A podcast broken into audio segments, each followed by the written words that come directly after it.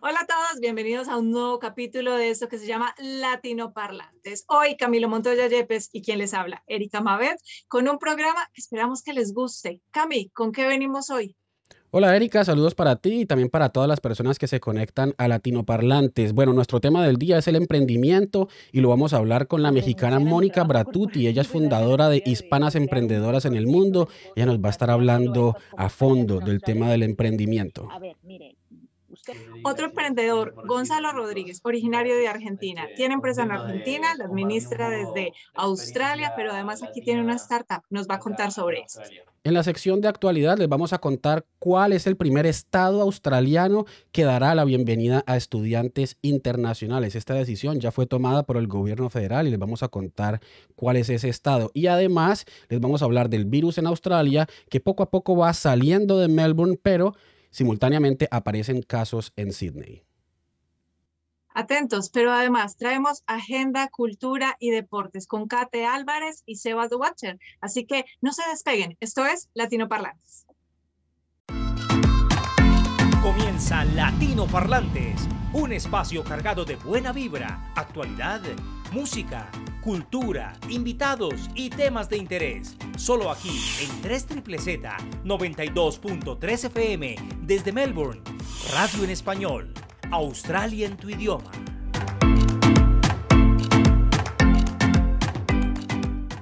Y hoy tenemos un tema en el que yo sé que muchos de ustedes han pensado en alguna ocasión y es el emprendimiento. Si de repente han pensado que tienen una buena idea, pero no tienen el capital o que quisieran independizarse y dejar de hacer ciertos trabajos para hacer su propio negocio. En fin, todos en alguna ocasión hemos considerado ser emprendedores y el emprendimiento es aprender todos los días. Por eso hoy les voy a compartir mi ABC del emprendimiento. Ah, en la vida profesional vamos a tener siempre dos caminos, trabajar por los sueños de otro o por los sueños de nosotros. Cualquiera de los dos es buena idea o es mala idea, dependiendo de los objetivos que tú tengas en la vida. Lo único que te puedo decir es que si tú eres de los emprendedores, de los que les gusta crear y tomar iniciativa, tienes que prepararte como un atleta, porque en el emprendimiento vas a tener más carreras que los olímpicos. B, si tienes una idea y tienes ganas, ímpetu de crear y trabajar fuertemente, ahí ya tienes un plante. También, si tienes un computador, un celular e internet, ahí tienes un plante para hacer negocios digitales. El secreto está en la actitud, porque la actitud no la venden en un centro comercial. Así que recuerda que si alguien, otro como tú, ha logrado algo importante, tú también lo puedes lograr. Y sé, la fórmula del éxito en el emprendimiento es tal vez la fe, el amor y la esperanza. De estos tres, el más importante es el amor, porque como dice mi mamá, para ser exitoso en la vida, tú no tienes que sabértelas todas, ni tienes que hacer mucho. Con que hagas una sola cosa, con mucho amor y bien hecha, es más que suficiente. El toque secreto en el emprendimiento es que esa cosa que sabes hacer muy bien la comuniques muy bien. ¿Dónde? Donde está la gente, donde está el mercado de esa cosa que tú sabes hacer muy bien. Para algunas, para algunos es el Internet o para otros es un mercado en específico. Así que te invito a emprender. Lo que nos interesa, lo que nos afecta, lo que quieres saber. En Latino Parlantes, el tema del día. Pues bien, y para hablar de este tema, emprendimiento, tenemos que traer a especialistas. Y hoy, felices de la vida, porque tenemos a una mujer encantadora, bella, talentosa, creativa. Yo creo que los adjetivos nos van a quedar cortos para hablar de ella. Eh, ella es Mónica Bratuti y de México, una mujer que está en Australia escribiendo su historia y por eso hoy está con nosotros. Mónica, bienvenida. Gracias por estar aquí. Muchísimas gracias, Erika y Camilo. Es un placer estar aquí. Bueno, Moni, tú eres una mujer emprendedora y así te describes, pero sería muy bueno contarle a la gente por qué se puede definir a alguien como emprendedor? ¿Qué hacen los emprendedores? Bueno, desde mi punto de vista, emprender requiere esas ganas de ver oportunidades en, cuando hay retos, cuando la vida te presenta retos y, problemas, ese, ese, chip mental que uno tiene para identificar una oportunidad justamente en los retos que te presenta la vida, ¿no? En las complicaciones de la vida que está llena de ellas. Y creo que en particular el hispano, el latino, eh, venir de, de, países donde uno se tiene que buscar la vida de una manera más ardua que países como países como Australia, por ejemplo, en el que vivimos, creo que ya traemos ese, ese, esa capacidad de, de buscarnos la vida de una manera más agresiva y buscarnos los recursos. Entonces, culturalmente ya tenemos ese, esa habilidad, pero pudiera decirse que las personas que se dan o que se catalogan como emprendedoras tienden a identificar justamente eso, oportunidades y generar oportunidades de trabajo, no nada más para esas, para esas personas, sino para, para la comunidad que los rodea. En, general, yo diría que es eso, es ser lo que vulgarmente se dice un culo inquieto, ¿no? Ser muy inquieto, ser muy eh, activo, ver ver oportunidades en todos lados. Normalmente las personas que yo conozco que son emprendedoras tienen un negocio, tienen un proyecto, pero están constantemente pensando en el que sigue o, están hablando, ideando cómo pueden reinventarse. Entonces, eh, tienen esa capacidad de reinventarse, de generar nuevos proyectos, de, no dejarse vencer, de seguir adelante. Inclusive esos, esos retos que te presenta el emprendimiento, volverse a levantar, es parte, entender que es parte del crecimiento y del éxito a largo plazo de los emprendimientos. Mónica, justamente, ¿qué es lo más difícil a la hora de, de, emprender, de tomar la decisión de crear algo nuevo, de innovar, de crear un emprendimiento? Bueno, de las cosas más difíciles son, eh, he logrado identificar que el cuello de botella de muchas personas, muchos tienen la idea, tienen una idea en mente, aterrizarla y hacerla eh, rentable desde el punto de vista financiero, es ahí donde noto que suele ser el cuello de botella de muchas personas. Eh, y, en la gran mayoría, y esos son datos que he recopilado con, con, las comunidades de, emprendimiento, de, de, emprendedores con las que me he involucrado, eh, tiende, tiende a ser ese una de las partes más difíciles. Creo que si, si tuviéramos una cultura más amplia de, o entendimiento de temas financieros, eso nos ayudaría a no estancarnos justamente en esa parte. Eh, todos estamos llenos de ideas. Bueno, en, la comunidad de los emprendedores diría que, nos sobran ideas. Eh, otra de las cosas complicadas es, por ejemplo, creer que te van a robar la idea. ¿no? Esa es una, ¿no? me van a robar la idea, no quiero contarle a nadie, eh, no quiero que nadie sepa porque cual fulano o sutano me va a robar la idea y entonces esa cultura de tener miedo a, la competencia no sana creo que, que, nos perjudica más que beneficiarnos. Al contrario, eh, compartir la idea, validarla a través de la comunidad que te rodea, yo creo que es importante porque eso es un reflejo de lo que, de lo que puede representar tu negocio.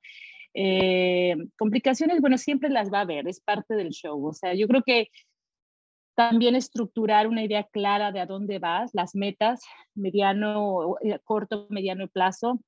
Es también otra de las complicaciones que veo comúnmente en, los emprendedores o en las emprendedoras, que es sobre todo en la comunidad con la que estoy más eh, cercana. Y qué sé yo, qué, qué será, el, el, no tirar la toalla, el dejarse vencer rápido al inicio, de que las cosas no te salen, no querer hacer las cosas perfectas desde el inicio. Quiero tener un logo perfecto, quiero tener un concepto perfecto desde el inicio, quiero eh, tener todo perfecto y es casi imposible tener todo alineado y perfecto desde el inicio.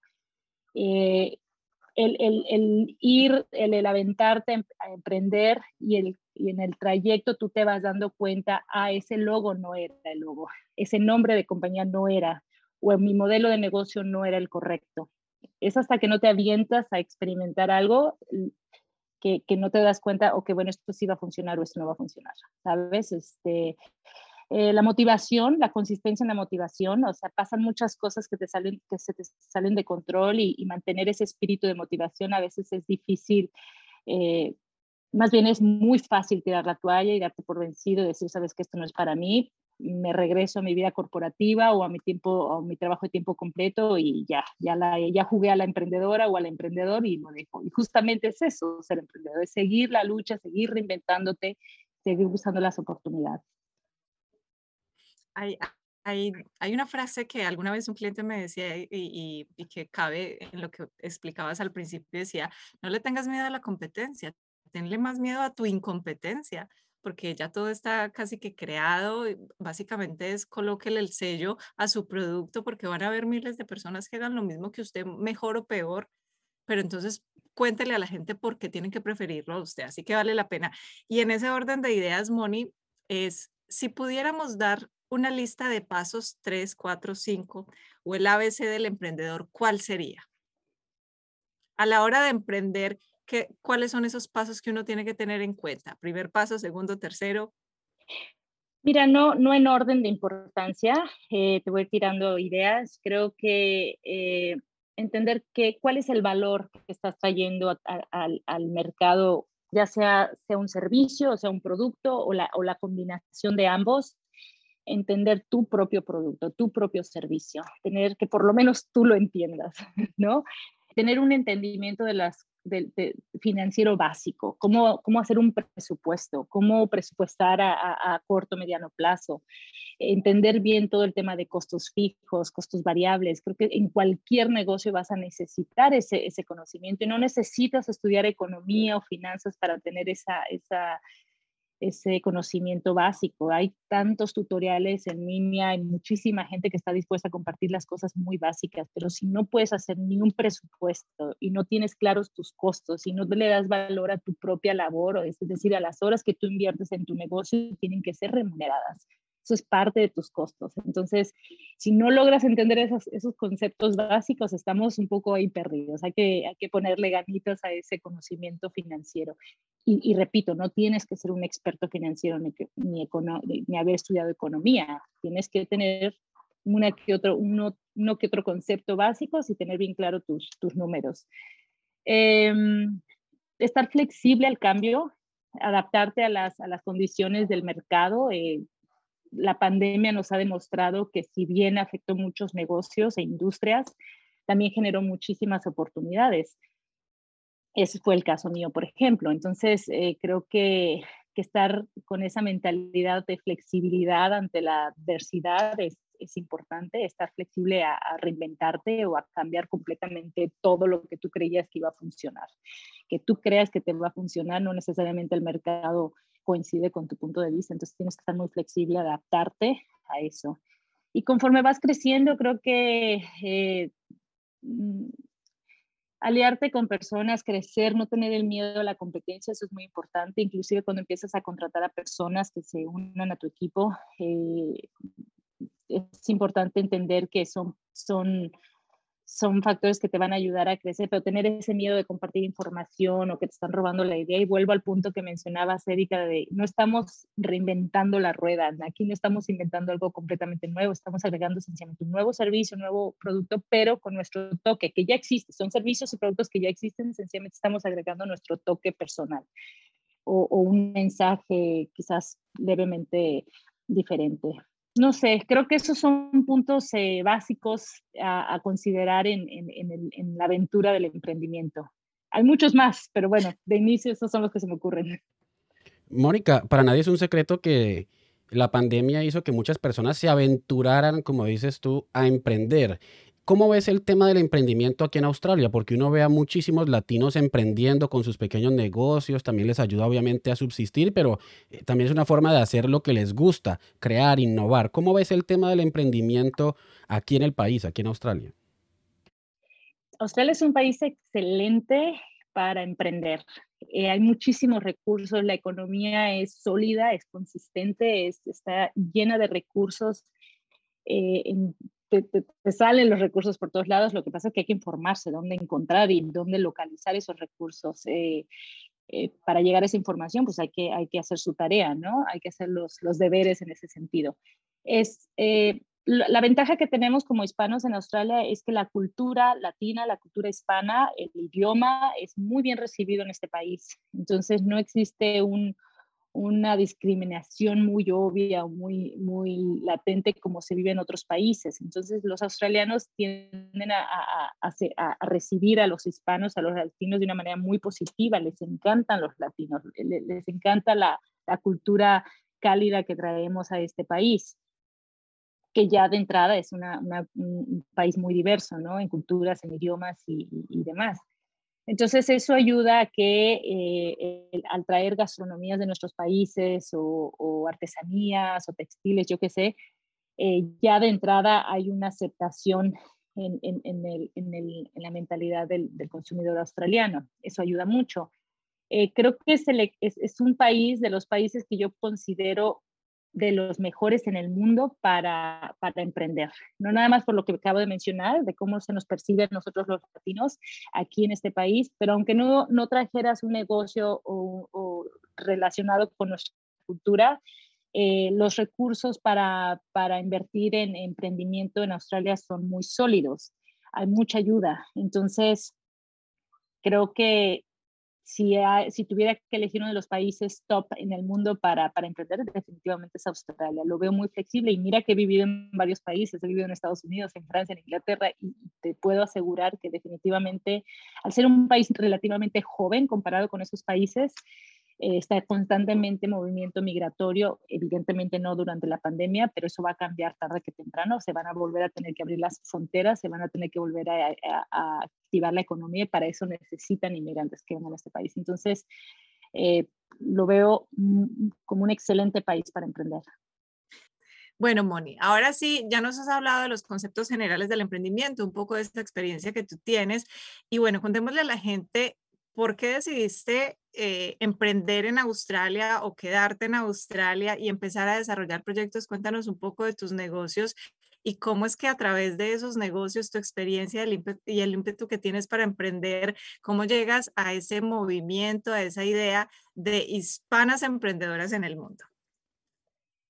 Bueno, intentaré ser breve con la historia, pero eh, en realidad Australia llegó a mi vida en el año 2015, cuando vine, yo, yo tenía un trabajo corporativo. Previamente yo ya había emprendido, eh, lo cual lo podemos contar después, pero eh, yo vengo aquí a Australia a visitar a clientes y ya voy también a Nueva Zelanda a visitar a clientes. En ese entonces yo tenía un trabajo corporativo donde me dedicaba a, mm, transportar productos perecederos, frutas y verduras y flores principalmente, todo lo que tenga que ir en cargas aéreas perecederas. Eso incluye evidentemente frutas, este, verduras, eh, flores, inclusive rosas de Colombia que vienen a esta zona del mundo.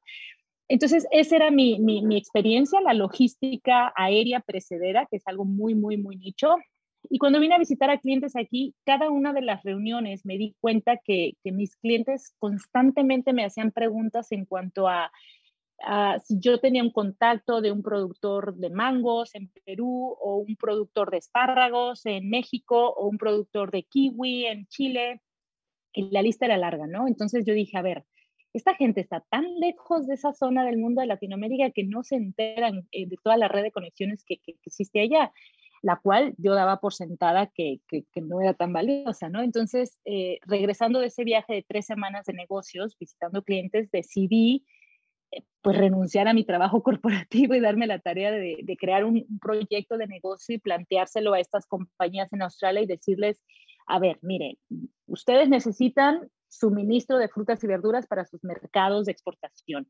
Yo tengo los contactos, porque no vamos uniendo cabos aquí y, creamos un nuevo proyecto de comercialización global de productos precedentes? Realmente la manera en cómo estructuré la idea, y debo confesar que no sabía lo difícil que iba a ser, si no, no lo hubiera hecho quizás, ahí pequé un poco de inocente, pero dije, eso es lo que vamos a hacer y vamos a generar millones de dólares y esto va a ser, esto va a ser el rollo, ¿no? pues todos supe vender la idea de alguna manera y todas las compañías aceptaron. Ahora sí que me fui con el mejor postor que me dio la flexibilidad de operar a mi antojo y, con la libertad de, moverme y, reinventar el negocio si es que no funcionaba en el primer intento. Y bueno, entonces fue una compañía nueva zelandesa la que me dio el voto de confianza que yo esperaba y se creó una nueva subsidiaria del grupo ya existente en Nueva Zelanda, del cual yo estoy a cargo, que es esta compañía de, la, que, de la cual yo estoy a cargo, y se creó un, lo que se dice en inglés un startup, un negocio desde el inicio y ahora sí que a, pues a crear el proyecto, eh, a, crear qué, productos íbamos a trabajar, de qué países íbamos a, lograr el suministro de las frutas y verduras u otros productos. Hoy en día manejamos otros productos, a qué mercados íbamos a ir. Y bueno, ha sido una, una, aventura de más de cinco años y hoy en día puedo decir que, que tuvo pues, buen, buen resultado. Los, la gente que puso el dinero y, o la inversión para este proyecto están contentos, han recuperado su, su inversión y, y, seguimos creciendo. Tengo un equipo de cuatro chicas maravillosas basadas en México, que son las que me ayudan, son el apoyo logístico y de, y de suministro de toda Latinoamérica, no nada más de México y otros países exportamos las 52 semanas del año. No exportamos, comercializamos a nivel global. Compramos de un país y vendemos a otro país frutas y verduras y otros productos, como dije, y los, y los comercializamos. Ahora sí que no hay, no hay límites en cuanto a qué país, de qué país viene y a qué país va. Va desde aguacate, que es el principal producto que manejo, aguacate fresco, has, que ustedes colombianos lo deben de conocer muy bien, y, y, los exportamos al Medio Oriente, a Europa, Centroamérica, Norteamérica, Australia, Nueva Zelanda, Asia, eh, tanto vía aérea como marítima. Entonces, todo lo de que tenga que ver con comercio internacional, eh, sobre todo en alimentos. Cuando yo llegué a Australia, una de mis condiciones fue venirme a Melbourne porque me gustó mucho la ciudad y por un tema personal también me vine aquí y eh, yo quería rodearme de gente que tuviera ese mismo, esa misma inquietud de emprender. Entonces yo no tenía un grupo de amigas o amigos aquí. Dije, bueno, me doy a la tarea de rodearme, voy a crear mi ecosistema de mujeres emprendedoras. Y fue así que convoqué vía Facebook, literalmente, súper casual, a un desayuno en mi casa. Invité, pasé la voz en los Facebooks, eh, grupos de latinos en Facebook, e invité a, chicas que tuvieran inquietudes de emprender o que ya tuvieran proyectos de emprendimiento a mi casa, las invité a un desayuno para eh, conocernos y crear un ecosistema de una, una comunidad de emprendedoras. Eh, y muy pronto decidí que la misión principal de este grupo, que ahora se llama Hispanas Emprendedoras en el Mundo, es inspirar, conectar y empoderar. Yo sí creo en la competencia sana, sí creo que las mujeres, y me he enfocado en tema de mujeres porque siempre ha sido un tema de mucho interés para mí toda mi vida, entonces sí creí que, quería enfocarlo específicamente a las mujeres hispanas, eh, emprendedoras de la zona. Y bueno, pues eso, inspirar, conectar y empoderar. Y empoderar también abarca toda la parte del aspecto financiero del que hablaba anteriormente, ¿no? Creo que ese es un factor y un, elemento muy importante en el tema del, del emprendimiento. E inspirarnos a través de las historias de las demás, ayudarnos, conectarnos, porque muchas veces damos por sentadas que somos las únicas que estamos emprendiendo, cuando en realidad hay tanto talento hispano alrededor que sencillamente no sabemos que está aquí al lado, ¿no? Y no nada más ha creado ese, ese, ese espíritu de comunidad entre nosotras, sigue creciendo y ha pasado a otras fronteras. Hemos creado una red de conexiones de mujeres hispanas emprendedoras fuera de Australia también. Y bueno, hay muchos proyectos que tenemos en, en mente. Obviamente la pandemia interrumpió muchas de esas actividades, pero estamos aquí. La idea es seguir creciendo y seguir documentando las historias de aquellas emprendedoras que están iniciando o que ya llevan a cabo el proceso de emprendimiento en Australia o fuera de Australia. Y bueno, tenemos varios proyectos en puerta, va desde mentorías en temas financieros, eh, entrevistas virtuales eh, y todo el contenido es en español. Sí creo que es importante crear contenidos en nuestro idioma porque si bien hay, hay mucho contenido en inglés para emprender, hay mucho contenido para el empoderamiento de la mujer, hay mucho contenido de temas financieros, pero mucha de esa información de buen, de buen contenido está en inglés y no en español. Entonces sí creo importante que tenemos que tener un una base de información en nuestro idioma para, pues, para ayudarnos ¿no? y entenderlo de mejor manera. Bueno, a grandes rasgos es eso, Erika. Mónica, con base en tu experiencia y la experiencia de grupo que ahora tienen con hispanas emprendedoras en el mundo, ¿qué es lo que más nos detiene o las ha detenido a ellas a la hora de decidir emprender? ¿Cuáles son esas barreras que debemos quitarnos a la hora de decidir emprender y también teniendo en cuenta que estamos al otro lado del mundo, en un país como Australia o en tu caso que también trabajas con Nueva Zelanda, pues estamos en países que no hablan en español y como dices es importante también hacer proyectos en nuestro idioma. ¿Cuáles son esas barreras que debemos quitarnos, que creería yo también tiene que ver con el miedo, el miedo a emprender? Lo acabas de, contestar tú. El miedo es la primera respuesta que me dan las chicas cuando hablamos de, de emprender el miedo a pedir más, el miedo a, planear o tener proyectos grandes. Eh, a veces no, no, no tenemos suficiente ambición, ¿no? Quiero un negocio pequeño, mi idea no es ganar dinero, mi idea es ayudar a la comunidad y, y no tiene que ir separado. El querer ayudar a una comunidad, tener un proyecto, por ejemplo, eh, para ecológico, por ejemplo, no necesariamente tiene que estar peleado con tener un, negocio rentable financieramente eh, hablando. Perdón. Entonces creo que, que, el tabú del tema de dinero sigue estando muy presente. El, el decir, no, no, quiero ser millonaria, lo único que quiero es tener un proyecto que ayude a tal y tal o, o que venga a resolver algún problema. Como que tenemos ese tabú del dinero, eh, de pensar que, desear tener un, negocio que sea rentable de 300 millones de dólares o algo así es algo como que es algo malo. El miedo definitivamente es el principal. Y después, sobrellevado el miedo, yo diría que eh, el hablar, empezar a validar una idea por más incorrecta que sea el inicio, eso te va a empezar a empujar a, darle más estructura a tu proyecto, a acercarte a organismos que te puedan brindar el, conocimiento que necesitas para emprender. Hay muchos, mucha ayuda financiera, hay dinero que está ahí disponible para que tú lo tomes.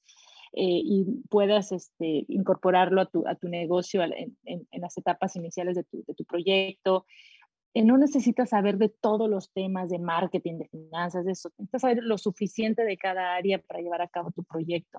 Eh, hay muchas, eh, hay, grupos de latinos emprendedores aquí en Australia. Son comunidades muy lindas y, que están ya, ya han hecho la tarea de consolidar los recursos que un emprendedor necesita. Hispanas emprendedoras en el mundo es uno de ellos, pero está Latinpreneur, hay muchos Latin Stories, hay varios grupos que yo sé y conozco de ellos que, que tienen esa, ya han hecho una labor de, de consolidar recursos para personas que, que, desean emprender en Australia. Eh, de entrada eso, ¿no? Y este tipo de conversaciones, este tipo de canales donde se documentan historias o experiencias, eh, ayudan mucho a la comunidad. Estar en sintonía y conectar con, con esos, con esos eh, grupos que, que, ya han hecho la labor de, de facilitar información que, que normalmente te tomarían muchos meses o años llegar a, ¿no? Inspirar, conectar y ayudar. Exacto. Cami, ¿algo más? No, quería darle las gracias a, a, Mónica por habernos acompañado. Es Mónica Bratuti, fundadora de Hispanas Emprendedoras en el Mundo y de verdad toda esta experiencia tuya sé que nos va a servir a muchos para perder ese miedo y saber muy bien cómo ser constantes en nuestros emprendimientos y lanzarse al agua, hacerlo sin miedo y con mucha dedicación y bueno, es algo que hay que hacer, hay que emprender en la vida. Entonces, Mónica, muchísimas gracias por habernos acompañado aquí en Latinoparlantes. Gracias, Camilo. Gracias, Erika. Ha sido un placer. Bueno, gracias, Moni. Nos vemos. Espero que no sea la última vez. Gracias por estar en Latinoparlantes. Muchísimas gracias. En Latino Parlantes nos gusta la diversidad y por eso llegan a esta hora las voces de los protagonistas. Para hablar de nuestro tema, el emprendimiento, seguimos con más invitados. De México nos vamos ahora para el sur, para la Argentina, desde donde llegó este hombre que tiene empresa en Argentina, la maneja desde Australia y además tiene acá un proyecto maravilloso que nos va a hablar de eso. Él es Gonzalo Rodríguez. Bienvenido, Gonzalo, un latino parlante bellísimo y además creativo, trabajador, así que bienvenido. Bueno, gracias, Eri, gracias. Gracias por recibirme, chicos. Muchas gracias. Este, contento de compartir un poco experiencia latina acá, acá en Australia. sí, cuéntanos, cuéntanos, ¿qué es lo que estás haciendo? A ver, cuéntanos primero un poco de, la empresa que tienes o, que has desarrollado en Argentina y que además gestionas desde acá. Eso es un gran reto. Sí, sí, totalmente, totalmente. Bueno, con altibajos, ¿no? Mucho, muchos, muchísimos altibajos durante todo el camino. Este, yo llegué acá en el 2019 y mm, digamos, creamos la, empresa y bueno, la, aplicación y la idea con un, amigo que bueno, ahora lamentablemente decidió abrirse del proyecto, no, no, está más. Eh, pero fueron, fueron dos años bastante movidos porque todo lo, planificamos sabiendo que yo me estaba yendo, ¿no? Em, yo me iba en, esto, esto arrancó en febrero del 2019 y yo me estaba yendo en agosto. Eh, así que lo que hicimos en, eso, en esos, ¿qué serían? Seis meses fue una locura, totalmente. Este, porque logramos... ¿Cómo? ¿Era una aplicación para qué? Para que le contemos a la gente de qué. Sí, perdón, sí, es una, es una aplicación eh, de servicios para el hogar, principalmente. Eh, lo, que, lo que hacemos es, si, si, ante un desperfecto técnico o un problema que, que tengas en, en tu casa, eh, lo que haces es pedir un, lo que nosotros llamamos resolvedor, eh, porque resuelven problemas, este, básicamente, y son profesionales, son plomeros, gasistas, electricistas, eh, verificados por nosotros mismos, que, que bueno, lo, que hacen es recibir esta solicitud, el, usuario tira una solicitud, abre una solicitud en la aplicación, que reciben todos los, los resolvedores que están cercanos, ¿no?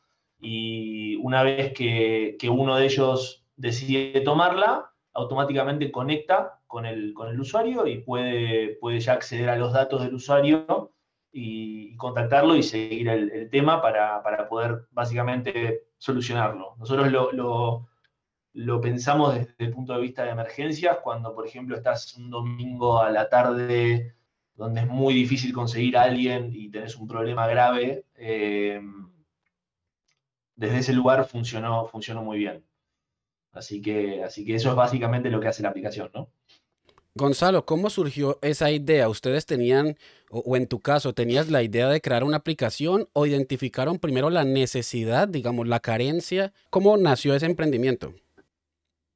Yo creo que nació como, como, como deberían nacer todos los emprendimientos, como deben nacer todos los emprendimientos. Primero como autorreferenciales. Tuvimos el problema ese nosotros. Entonces, lo que observamos fue que había una falencia, hay muchísimas, nosotros no inventamos nada, ¿eh? hay, muchísimas aplicaciones y, plataformas ofreciendo ese tipo de servicio, pero lo que notamos es que no eran simples y si yo te pregunto a vos, eh, ¿cuántos metros cuadrados tiene eh, tu, ducha, donde, donde te, te bañás? no me vas a saber decir. Y, vas a decir, y, pero ¿sabes qué? No, no lo puedo, no me voy a poner a medir ahora, que, ¿no? Entonces, había un montón de trabas a lo largo del proceso de creación de una solicitud y, formularios extensos pidiendo información que, uno no tiene idea, porque vos lo que sabés es que no te, no te cae agua de la ducha, punto. Eso es todo lo que vos sabés, porque si, fuera plomero lo, lo estaría arreglando, ¿no? Este, entonces, frente a esa falencia es que nosotros aplicamos, nos enfocamos en eso, en la simpleza para el usuario final. Bueno, ¿y, cómo se da ese tema de, bienes para Australia y cómo se sigue administrando una empresa así tan, desde un país tan lejano como es Australia, ¿no? Y muy, muy difícil, es muy difícil crear cultura. Eh, cuando, cuando estamos todos remotos. Eh, yo sigo sosteniendo que eh, algo, digamos, ahora estamos en un proceso de reconstrucción, incluso interno, por, esta salida de mi socio, pero mm, creo que una de las cosas que más, que más duelen es esa, ¿no? Es la, incapacidad de crear cultura, porque vos en una oficina o trabajando juntos, eh, surgen, surgen momentos de, creación y de ideas y, de interacción y, amistades, etcétera, etcétera, eh, que en las reuniones que tenemos, porque obviamente tenemos reuniones, eh, digamos, constantemente, pero en la reunión vos te juntás para hablar de un tema, o, hay, hay, una, hay una estructura, hay una línea a seguir, sobre todo nosotros somos muy eh, exigentes en, la, en el proceso porque es lo único que, es lo único que tenemos. Digamos, nosotros no tenemos una oficina, entonces si no seguimos un proceso, se, va todo al tacho. Este, básicamente. Pero, pero creo lo, lo, más difícil y lo, que más me, me reprocho es, es, la falta, y sobre todo esto, yo tenía idea de volver a Argentina seguido, ¿no? Para, para poder generar eso, y no, bueno, hace ya desde que llegué no pude volver. así que, mm, así que nada, yo creo que eso es lo más difícil. Lo que yo siento más difícil es eso. Después los altibajos que tiene todo emprendimiento los tenemos y, creo que de eso no, se salva nadie. Gonzalo, ¿cuáles han sido, digamos, porque nos hablabas, por ejemplo, de la salida de tu socio, de algunos impases en el proceso, pero cuál ha sido la mayor dificultad para, para hacer emprendimiento, sobre todo a distancia? Y aparte de eso, ¿cómo se sobrepone uno a esa dificultad? Por ejemplo, a, uno debe ser constante, eh, debe seguir los procesos, pero ¿cuál ha sido la dificultad más grande y cómo vencerla? La dificultad más grande que tuvimos, te la puedo decir muy, muy fácilmente, eh, el dinero. Em, en Argentina eh, tenemos un problema muy grande con los dólares.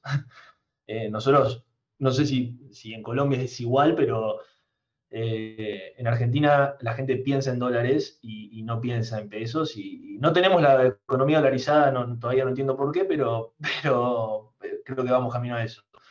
Y, el problema más grande que tuvimos es que nosotros teníamos nuestra inversión, nuestro inversor para el capital semilla que conseguimos, obviamente el dinero en dólares, Em, pero para poder pagar eh, desarrollo de, la aplicación, eh, nosotros teníamos que girar, que de hecho la aplicación tiene corazón en Colombia también, chicos, déjenme decirles, porque los desarrolladores son chicos de Colombia, chicos que nos ayudaron a nosotros, y el problema más grande que tuvimos fue para poder hacerle llegar el dinero. Nosotros no podíamos girar esa cantidad de dinero desde Argentina hacia Colombia.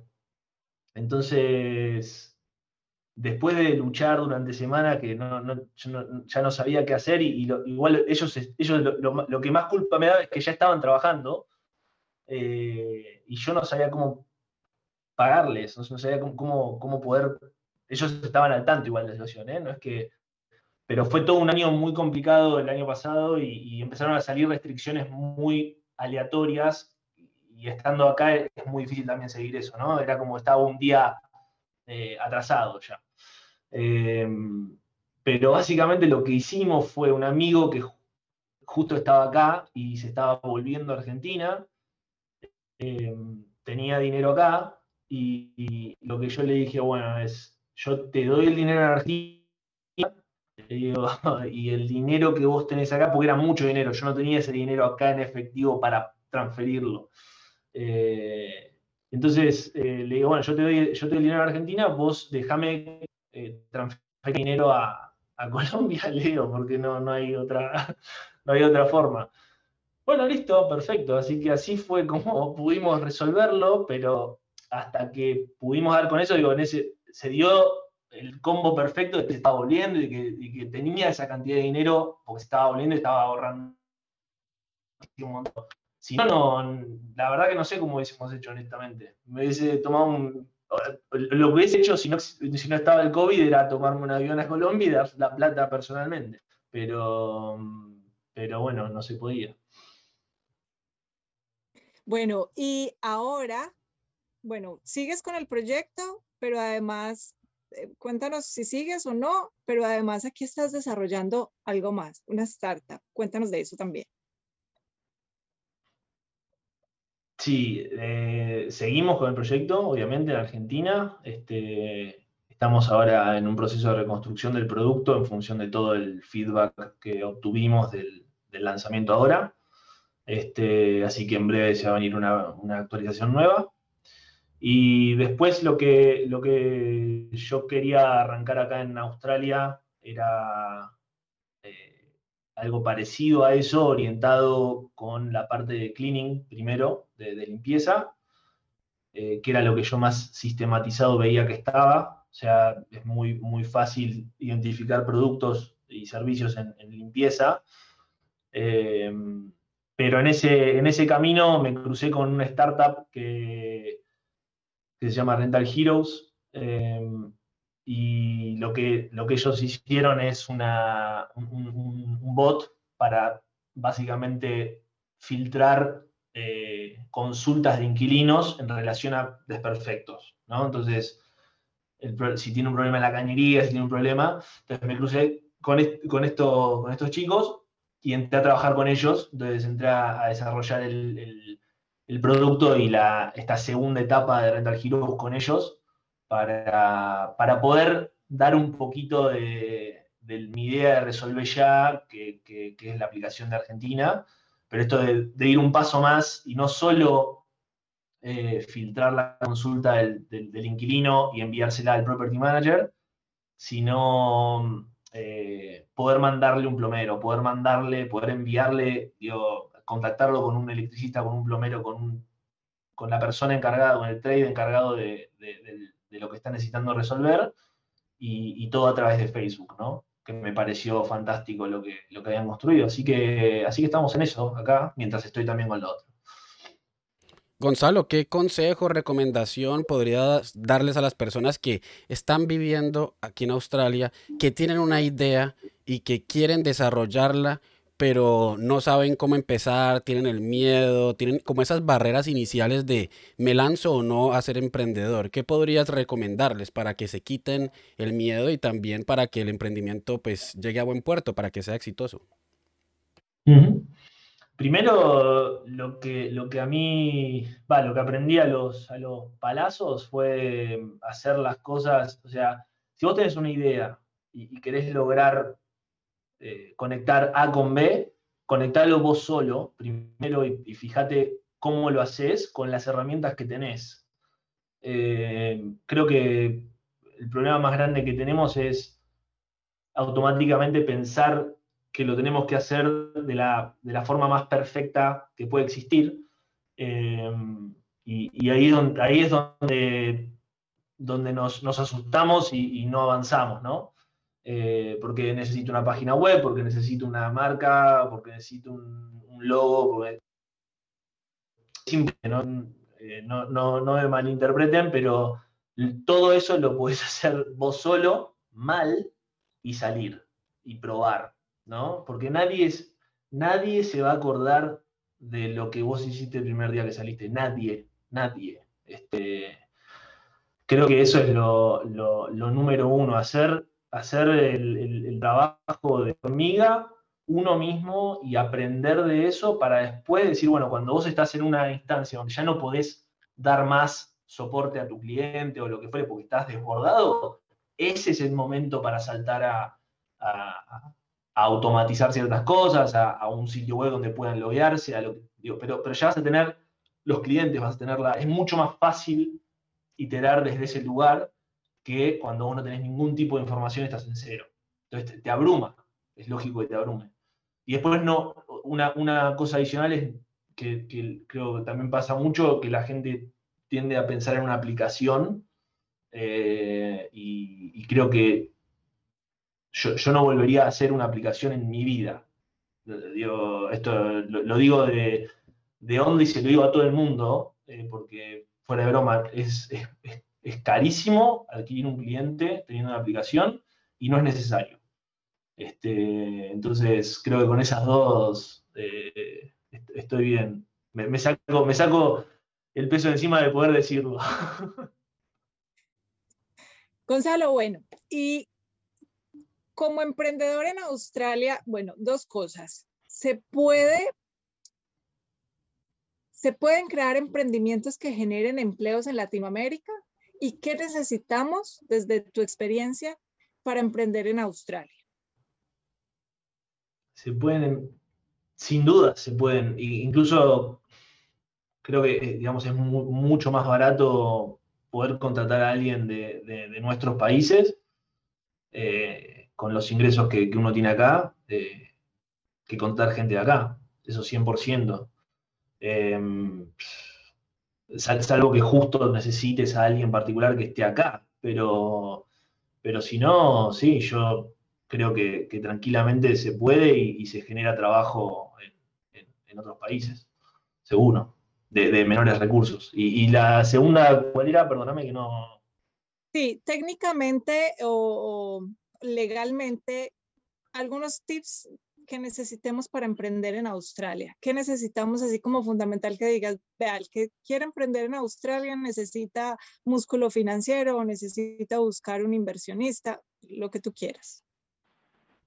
No, creo que eh, sí, obviamente se necesita más dinero si lo que uno va a hacer es eh, dedicarse 100% a desarrollar algo propio eh, desde cero. Ahí yo creo que sí se necesita un colchón grande de dinero porque Australia es un país carísimo si no estás trabajando, si no estás ingresando dinero.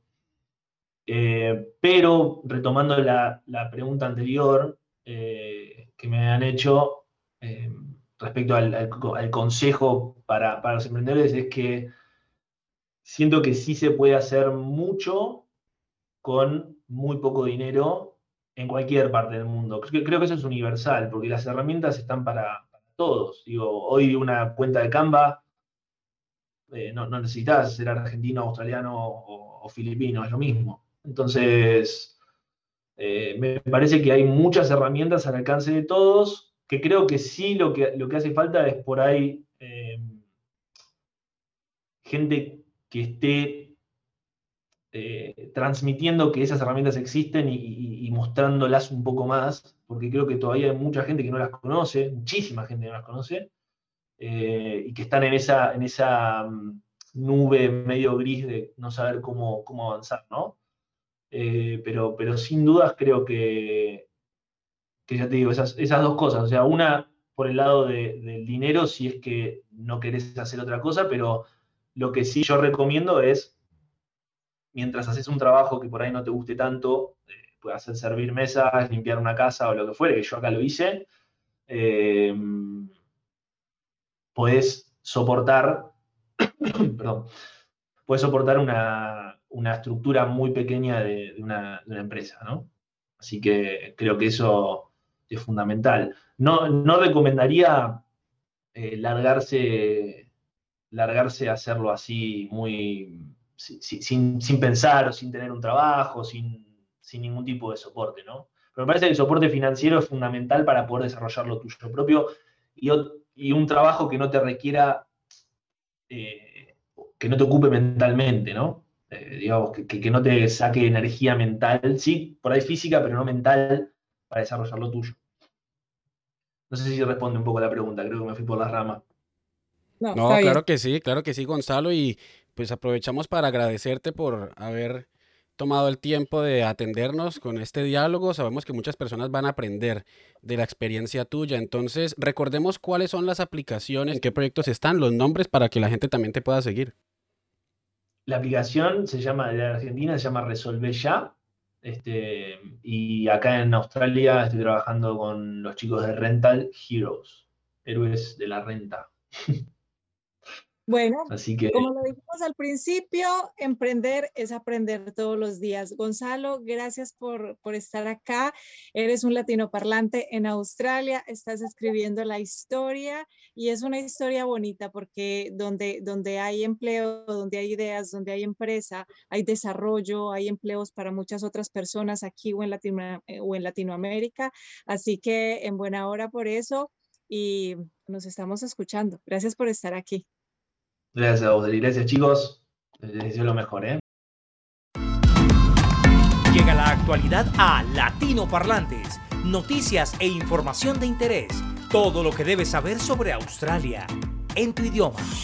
Y comienzo con buenas noticias porque el Estado de Australia del Sur, cuya capital es la ciudad de Adelaide, le presentó un plan al gobierno federal para que permita el reingreso de estudiantes internacionales a este estado. La buena noticia es que el gobierno federal decidió aprobar el plan esto significa que Australia del Sur será el primer estado australiano en dar la bienvenida a los estudiantes internacionales que, les recuerdo, no han podido entrar a Australia desde marzo de 2020 cuando el país decidió cerrar fronteras totalmente y únicamente permitir el ingreso de ciudadanos y residentes permanentes. El plan es el siguiente. Los estudiantes internacionales empezarán a llegar de países cuyas cifras de COVID son bastante bajas y que tienen buenas cifras en vacunación. Estos son países como Singapur, Japón y China. Ellos van a ser los primeros estudiantes internacionales en llegar a Australia y por ahora únicamente al estado de Australia del Sur y a su capital Adelaide. Estos estudiantes internacionales no harán cuarentena en hotel, sino que la harán en las instalaciones del aeropuerto Parafield. Es ahí donde el gobierno federal dio luz verde para que lleguen los estudiantes internacionales. No se sabe por ahora, y lo tendrá que decir el propio Estado, cuántos estudiantes internacionales van a entrar y cada cuánto tiempo, porque lo que planteaba, por ejemplo, Sydney es eh, una cantidad de 500 estudiantes internacionales al mes y puede que la cifra de Adelaide también vaya por ahí. Recordemos que Sydney hace una semana le presentó también al estado de Nueva del Sur el plan al gobierno federal y falta que lo apruebe, pero el hecho de que ya haya aprobado el de Australia del Sur, pues es un buen indicio y lo que nos dice es que muy pronto van a empezar a llegar estudiantes internacionales a Australia. Ahora hablemos del virus, porque ustedes lo recordarán, aquí en Melbourne estuvimos dos semanas en cuarentena, pero ya empezaron a bajar los casos al punto que llevamos ya varios días seguidos con cero casos, un caso, dos casos, y la mayoría de personas que tuvieron contacto con quienes estaban contagiados, pues siguen en aislamiento de 15 días. En donde están apareciendo algunos casos que denominan como casos misteriosos es en Sydney y por ahora entonces la atención se centra en controlar ese pequeño brote que se se ha dado en la capital de Nueva Gales del Sur. Y finalizo contándoles sobre vacunación, porque hasta el momento Australia lleva 6 millones eh, mil dosis suministradas, pero las personas que ya tienen, digamos, la inmunidad, que han recibido las dos dosis, están en 778 mil. No ha llegado a Australia el millón de personas y recordemos que el país tiene 25 millones de personas. Esto indica que Australia únicamente ha vacunado el 3 de su población. El gobierno federal ha dicho que van a llegar muchas más dosis de Pfizer porque desde ahora la vacuna de Pfizer se va a aplicar a todo aquel que sea menor de 60 años, porque la vacuna de AstraZeneca eh, ha presentado problemas en personas entre 50 y 59 con problemas sanguíneos. Entonces, de ahora en adelante, las personas que tengan menos de 60 años únicamente van a recibir la vacuna de Pfizer. Entonces, empiezan a llegar más vacunas también a Australia porque todos los que seguimos en las siguientes fases, donde estamos también los estudiantes internacionales, únicamente vamos a recibir la vacuna de Pfizer y ya no la de AstraZeneca por estos problemas de sangre, de circulación, estos problemas sanguíneos que ha presentado esta vacuna. Este es entonces el reporte de actualidad de esta semana. Radio en español, Australia en tu idioma.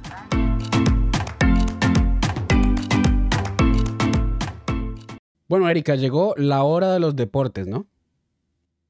Sí, señor. Y por eso Sebastián Watcher llega a esta hora a Latinoparlantes con un reporte que está genial. Veamos de qué se trata. De la más reciente versión de la Champions League, eh, un jugador estrella, campeón con el Chelsea, Engolo Kanté podría ser el próximo balón de oro, se rumora, igual que Robin Lewandowski. Esperemos a ver el resultado final, pero parecen ser los dos favoritos.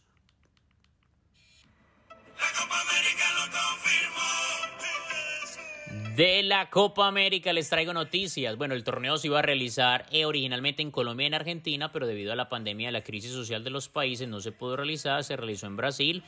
Iba a ser en dos, eh, con 12 equipos, pero en última se hicieron dos grupos de 5, 10 naciones nomás y clasifican a la siguiente ronda los cuatro primeros de cada grupo. Nada difícil para ya un torneo que va en la segunda etapa. Y en noticias del viejo continente nos vamos con la Eurocopa. con la Eurocopa, un torneo que por ser la decisión número 60 se está realizando en 11 naciones. Solamente se eliminaron dos de ellas de las que se iban a realizar en Bélgica y en eh, Irlanda por las dificultades de, la afición. Varios hechos importantes a resaltar, entre ellos un partido espectacular entre Países Bajos y Ucrania con un resultado de 3 a 2 para los de Países Bajos. La, el paro cardíaco que sufrió Christian Eriksen en medio del partido contra Finlandia también es noticia. Y Cristiano Ronaldo y Pogba que fueron noticia porque ellos durante una conferencia de prensa escondieron una marca de gaseosa y de cerveza. Eh, o noticias importantes. Sergio Ramos, después de 15 años, le dice adiós al Real Madrid. Llegó con Florentino Pérez y se va con Florentino Pérez. Próximos destinos podrían ser el Manchester United, el Manchester City, el PSG y el Sevilla. Otra noticia importante, Gianluigi Buffon, para muchos considerado el mejor portero de la historia, vuelve al Parma después de 20 años, un portero con 43 años, dejó el Parma en el 2001 siendo el portero más costoso en su momento. La Juventus pagó 52 millones de euros, claro que en la operación también estuvo Lirian Turam. Entonces, después de 20 años, Gianluigi Buffon, uno de los quizás goleros más, eh, con más años de fútbol activo, vuelve al Parma. Y en noticias locales, la AFL, la Asociación de, de Footy, la Liga Asociación de Fútbol de Australia, podría regresar otra vez el público a los estadios a partir del fin de semana del 25 y el 26 de junio para la jornada número 15.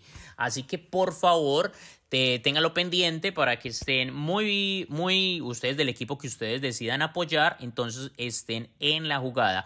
En la tabla de posiciones eh, están los, los Tigers, están en la octava posición peleando por mantenerse en el draft y muchos dicen que los Western Bulldogs, que están de segundos, podrían ser los próximos campeones. Cami, y a esta hora nos llega un reporte sobre todo lo que hay para hacer en Australia. ¿De qué se trata? Sí, hablamos de la sección de cultura y por eso le damos la bienvenida a Kate Álvarez. Hola, Kate. Así es, ¿cómo están una vez más? Kate Álvarez hablándoles aquí en Latino Parlantes, otro sábado más con ustedes. El sábado pasado no los pude acompañar, pero bueno, aquí estoy de nuevo con agenda y cultura. Frozen, el musical, mejor dicho, es un éxito musical, así que váyanse a verla. Como segunda opción tenemos El pueblo del invierno Oiga, eso también es para familia, para los niños. Hay que descubrir ese Winter Village, mejor dicho, ese evento emergente al aire libre que regresa a Skinline en Federation Square. Y otro evento, mejor dicho, también de la familia para los niños, para que vayan y se diviertan, es el Festival Mágico de Melbourne. Es un sorprendente cuando como Melbourne se convierte en un centro mágico de invierno durante 14 días. Solo eventos especiales, por dicho, talleres, espectáculos en vivo para todos. Oigan, y otro es el mercado de fabricantes del distrito. Disfrute este de entretenimiento en vivo, puestos de mercado creativos, coloridos, mejor dicho, que exhiben el arte, la artesanía, la joyería, la moda, de hecho todo eso que se quieran antojar vayan allá. Bueno, y como estamos hablando de emprendimientos latinos, yo quiero hacerles una pregunta a todos, a nuestros oyentes, y me he dicho a todo el equipo de Latino Parlantes. Y es, ¿tú emprendes por necesidad o por oportunidad? Ahí les dejo el dato. Quiero que me respondan eso. Pues bueno, Erika y amigos de Latino Parlantes, este ha sido nuestro programa de hoy. Esperamos que les haya gustado. Sí, Cami, hoy con un tema muy interesante para todos, el emprendimiento. Y la invitación es para que nos veamos el próximo sábado de 6 a 7 de la noche por los 92.3 y también en nuestras redes sociales, arroba latinoparlantes. Gracias. Radio en español, Australia en tu idioma.